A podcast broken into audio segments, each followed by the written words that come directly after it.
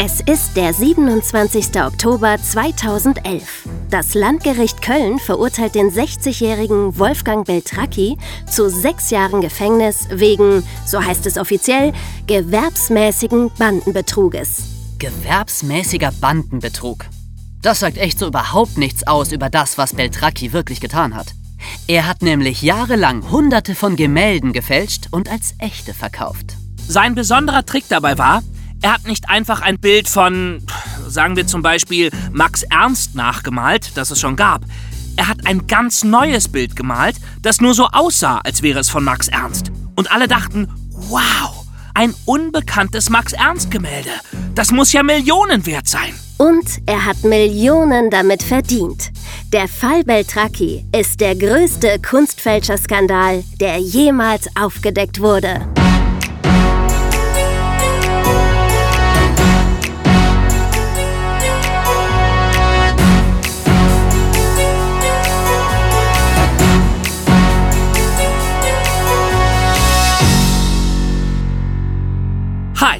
Hier sind endlich wieder David. Emma? Und Jonas. Hi. Hallo. Ja, sorry, wir waren lange weg. Tut uns leid. Und, was soll ich sagen? Das lag leider an mir. Entschuldigung nochmal. Alles gut, Jonas. Nicht schlimm. Danke. Jedenfalls, hier sind wir wieder. Mit einem erweiterten Konzept. Genau. Es ist nämlich so.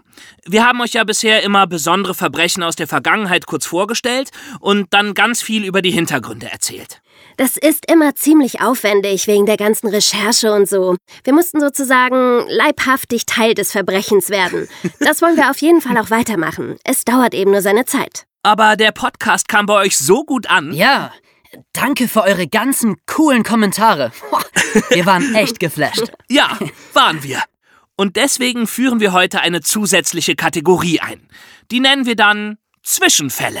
Und darin gehen wir ein bisschen mehr auf die Verbrechen selbst ein. Und, naja, weniger auf die Hintergründe. Aber schon auch auf die Hintergründe. Genau. Ja, natürlich. Und dazu stellen wir uns immer die vier großen W-Fragen. Wer ist der Mensch, der das Verbrechen begangen hat? Was hat er getan? Wie wurde er geschnappt? Und wäre das heute auch noch möglich? Genau. Unser erster Zwischenfall, ihr habt es schon im Vorspann gehört, beschäftigt sich mit Wolfgang Beltracchi, dem Meisterfälscher. Und ich fange mal mit dem ersten W an.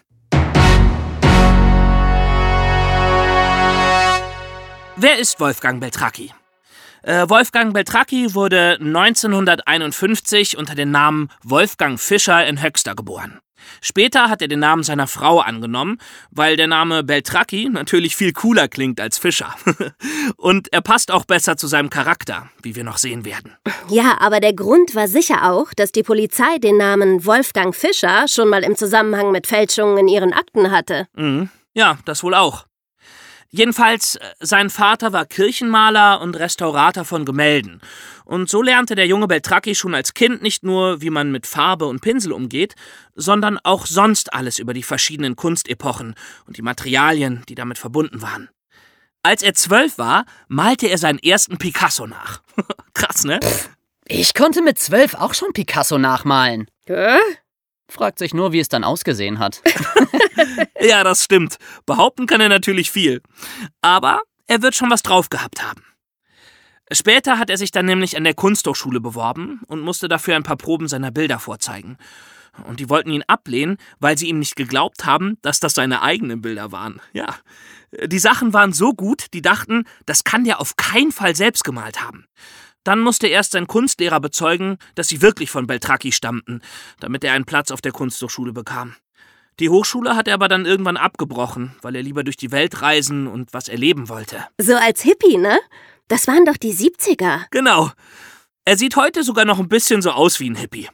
Und um sich was dazu zu verdienen, hat er zuerst einfach angefangen, alte Bilder zu restaurieren, wie sein Vater. Oder er hat Kopien von berühmten Bildern gemalt und die verkauft, aber dabei gesagt, dass es Kopien waren. Also alles okay.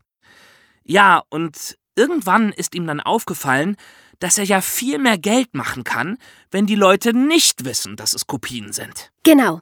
Vielleicht erinnert ihr euch noch an unseren Podcast über den Raub der Mona Lisa. Da haben wir schon ein bisschen was über Kunstfälschung erzählt. Jetzt stellt euch vor, ein Fälscher malt die perfekte Kopie der Mona Lisa, vom Original nicht im kleinsten Detail zu unterscheiden. Es wird ihm trotzdem kein Mensch glauben, dass das die echte ist, denn jeder weiß ja, dass die im Louvre hängt. Der Fälscher kann die Fälschung also nirgendwo verkaufen. Logisch. Und da sind wir bei unserem zweiten W.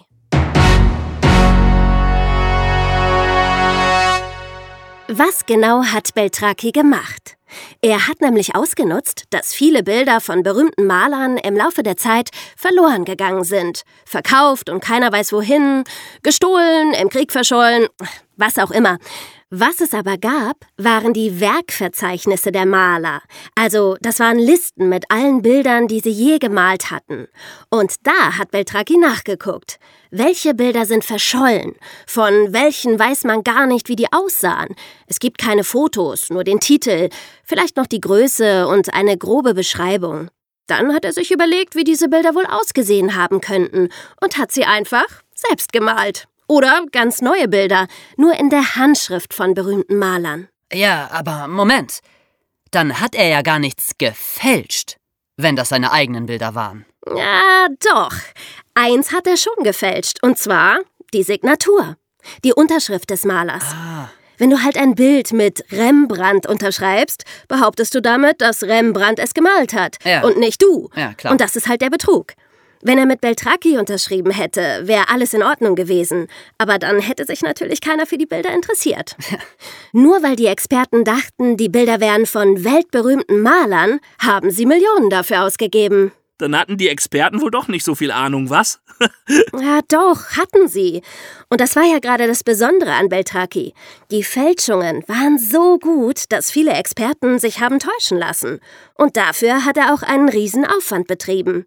Er hat sich komplett mit den Malern vertraut gemacht, die er fälschen wollte. Nicht nur mit ihrer Malweise, sondern auch mit ihrem Leben. Wo haben sie gewohnt? Da ist er hingefahren. Welche Musik haben die gehört? Mit wem haben sie sich unterhalten? Über was? Und so weiter.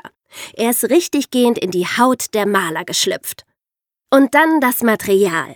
Er konnte ja nicht einfach ins Bastelgeschäft gehen und sich irgendeine Leinwand kaufen. Die musste ja ungefähr so alt sein wie das Bild, das er fälschen wollte. Das Alter kann man nämlich im Labor feststellen. Also hat er sich auf dem Flohmarkt einfach alte, aber völlig wertlose Gemälde besorgt, hat die Farbe entfernt und dann auf die leere Leinwand ein neues Bild gemalt. Und seine Farben hat er auch selbst angemischt. Und zwar so, wie die das in der jeweiligen Zeit auch gemacht haben. Zum Beispiel mit Ei oder anderen Naturbestandteilen, sodass man nicht rausfinden konnte, dass die erst vor kurzer Zeit hergestellt wurden. Boah, und das hat schon ausgereicht, um alle zu täuschen? Ja, das war schon mal die halbe Miete. Er war halt wirklich super im Nachempfinden der Maler. Einmal stand die Witwe von Max Ernst, dem berühmten surrealistischen Maler, vor einem Bild, das Beltracchi gefälscht hatte und sagte, das ist der schönste Max Ernst, den ich je gesehen habe. Oh Mann. Aber er war auch vorsichtig. Er hat zum Beispiel nie die Superstars gefälscht, wie jetzt Van Gogh oder Dali oder Picasso. Da wusste er, die Bilder würden ganz genau unter die Lupe genommen. Er hat sich eher Maler aus der zweiten Reihe ausgesucht, die zwar auch wichtig waren, aber nicht so berühmt. Das waren dann so Namen wie Heinrich Campendonck, Max Pechstein, André Derain. Aha. Ich glaube, Pechstein habe ich schon mal gehört. Äh, Ja, die Bilder kosten halt keine 450 Millionen wie das teuerste Bild der Welt, aber wie bitte? 450 Millionen? ja, dafür ist gerade ein Gemälde von Leonardo da Vinci verkauft worden. Salvator Mundi heißt das. W- w- w- 450 Millionen Ja, Euro. Das ist nur der Preis, aber nicht der Wert, Jonas. Da geht es auch nicht mehr um Kunst. Da geht es um Geldanlage und wer sich was leisten kann. 450 Millionen. ja. Und so teuer sind die Bilder von Campendonck und Pechstein halt nicht. Aber ja, so eine Million oder auch ein bisschen mehr können die schon mal kosten. Reicht ja auch. Ja, vor allem wenn man so viele Bilder malt wie Beltracchi. Man schätzt, dass er insgesamt so 35 bis 50 Millionen Euro damit ergaunert hat. ist ja erbärmlich. Damit kann er sich gerade mal ein Neuntel von Salvator Mundi kaufen. Ein Neuntel. Sehr gut. Aber das hat er natürlich nicht alles alleine geschafft. Erinnert euch, er ist ja wegen bandenmäßigen Betruges verurteilt worden. Und in seiner Bande war zum Beispiel noch ein Komplize, der Kontakte zur Kunstwelt hatte und sich um den Verkauf der Bilder gekümmert hat. Und vor allem gehörte Beltrakis Frau zu der Bande. Helene Beltraki. Die dürfen wir hier nämlich auf gar keinen Fall vergessen. Denn erstens, ich bin ja emanzipiert. Wir hatten bisher immer nur Männer als Thema im Podcast. Hm, Aber auch Frauen können Verbrechen begehen. Sag bloß. Ja, klar. Ja, ich finde sowieso, wir sollten den nächsten Podcast mal einer Frau widmen. Finde ich gut. Ich auch. Gut. Und zweitens, ohne seine Frau hätte Beltraki gar nicht in dem Riesenumfang seine Fälschungen verkaufen können. Sie hat ihn bei allem unterstützt. Sie hat auch viele Kontakte geknüpft und vor allem hat sie bei einer seiner dreistesten Aktionen mitgemacht. Nämlich? Ihr habt doch eben gefragt, ob die Experten keinen Verdacht geschöpft haben. Das haben sie schon irgendwann, aber nicht, weil an den Bildern was komisch gewesen wäre, sondern weil sie sich gefragt haben, wo kommen denn auf einmal so viele unbekannte Bilder von berühmten Malern her? Das war ziemlich verdächtig. Und dann haben die Beltrakis ein Ding durchgezogen. Sie haben behauptet, Helene Beltrakis Großvater hätte 1933 all diese Bilder von einem jüdischen Kunsthändler bekommen, der vor den Nazis fliehen musste. Den Kunsthändler hat es nämlich tatsächlich gegeben. Das war nachprüfbar und also, ja, quasi total plausibel. Ha, nicht schlecht. Aber das konnten sie doch gar nicht beweisen. Doch, konnten sie. Echt? Sie hatten nämlich ein altes Foto, wo Helenes Großmutter in den 30er Jahren als junge Frau vor genau diesen Bildern sitzt. Und das war für alle Beweis genug. Ah, Nur, wir haben es doch hier mit einem Fälscher zu tun. Hallo, das Foto war natürlich auch gefälscht. Oh, Das war nämlich gar nicht Helenes Großmutter auf dem Foto. Das war Helene selbst in altmodischen Klamotten und mit gezwirbelten Haaren und so. Und die Gemälde, die hinter ihr an der Wand hingen, waren natürlich die, die ihr sauberer Ehemann vorher alle selbst gemalt hatte. Wahnsinn. Und außerdem haben sie hinten auf die Gemälde noch so Aufkleber draufgepappt, die beweisen sollten, dass sie von dem jüdischen Kunsthändler stammten. Und diese Aufkleber waren natürlich. auch gefälscht. Ja, genau. Und mit Tee eingerieben, sodass sie alt aussahen. Man muss nur clever sein. Genau. Und so lebten die Beltrakis ein Luxusleben, hatten zwei Häuser, eins davon war ein Anwesen in Südfrankreich, und sie sagen, ihre Kinder wären an den Stränden der Welt aufgewachsen. Bis schließlich. Genau. Bis schließlich alles vorbei war. Und hier kommt das dritte W.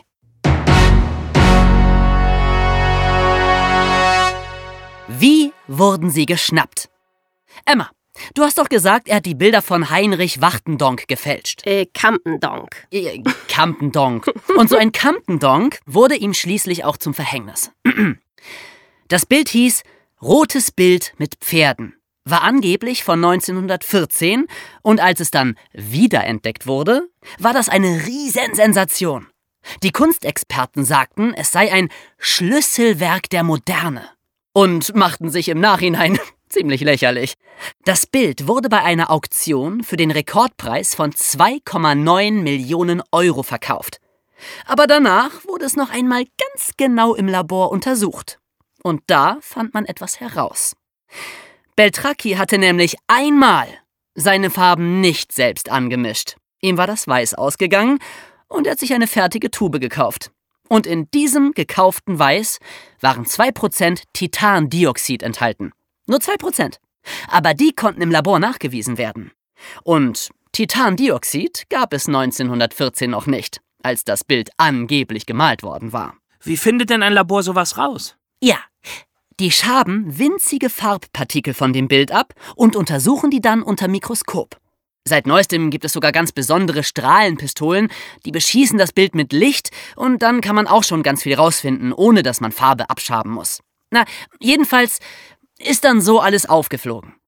Die Beltrakis wurden auf offener Straße von einem ganzen Trupp Polizisten mit gezogenen Pistolen verhaftet. Das muss echt Hollywood-reif gewesen sein. Sie haben dann vor Gericht auch direkt alles zugegeben. Irgendwie waren die sogar stolz drauf. Beltracchi wurde zu sechs Jahren Gefängnis verurteilt, seine Frau zu vier. Außerdem mussten sie all den Käufern der Bilder Schadensersatz zahlen. Denn die hatten ja jetzt plötzlich nur noch wertlose Gemälde da hängen. Und auch wenn die Beltrakis vielleicht 50 Millionen mit ihren Betrügereien verdient haben, am Schluss hatten sie 20 Millionen Schulden. Verbrechen lohnt sich also doch nicht. Ah, naja, kommt drauf an, wie man das sieht. Das Ganze war halt so ein Skandal. Als Beltracchi dann aus dem Gefängnis kam, war er ein absoluter Medienstar. Er und seine Frau saßen ständig in irgendwelchen Talkshows. Er hat eine Fernsehserie gemacht, wo er Promis im Stil berühmter Maler porträtiert. Und alle wollen jetzt auf einmal seine Bilder haben. Er muss nichts mehr fälschen. Er verkauft jetzt Beltracchi Originale. Und die Preise pro Bild gehen angeblich so bei 50.000 los. Ja, ist kein Leonardo da Vinci, aber ganz okay. Ja, das finde ich aber auch. Nur die Museen, die weigern sich alle, auch nur ein einziges Bild von ihm auszustellen. Na, ich glaube, damit kann er leben. Ja, könnte ich auch. okay. Und zum Schluss kommt noch unser viertes W.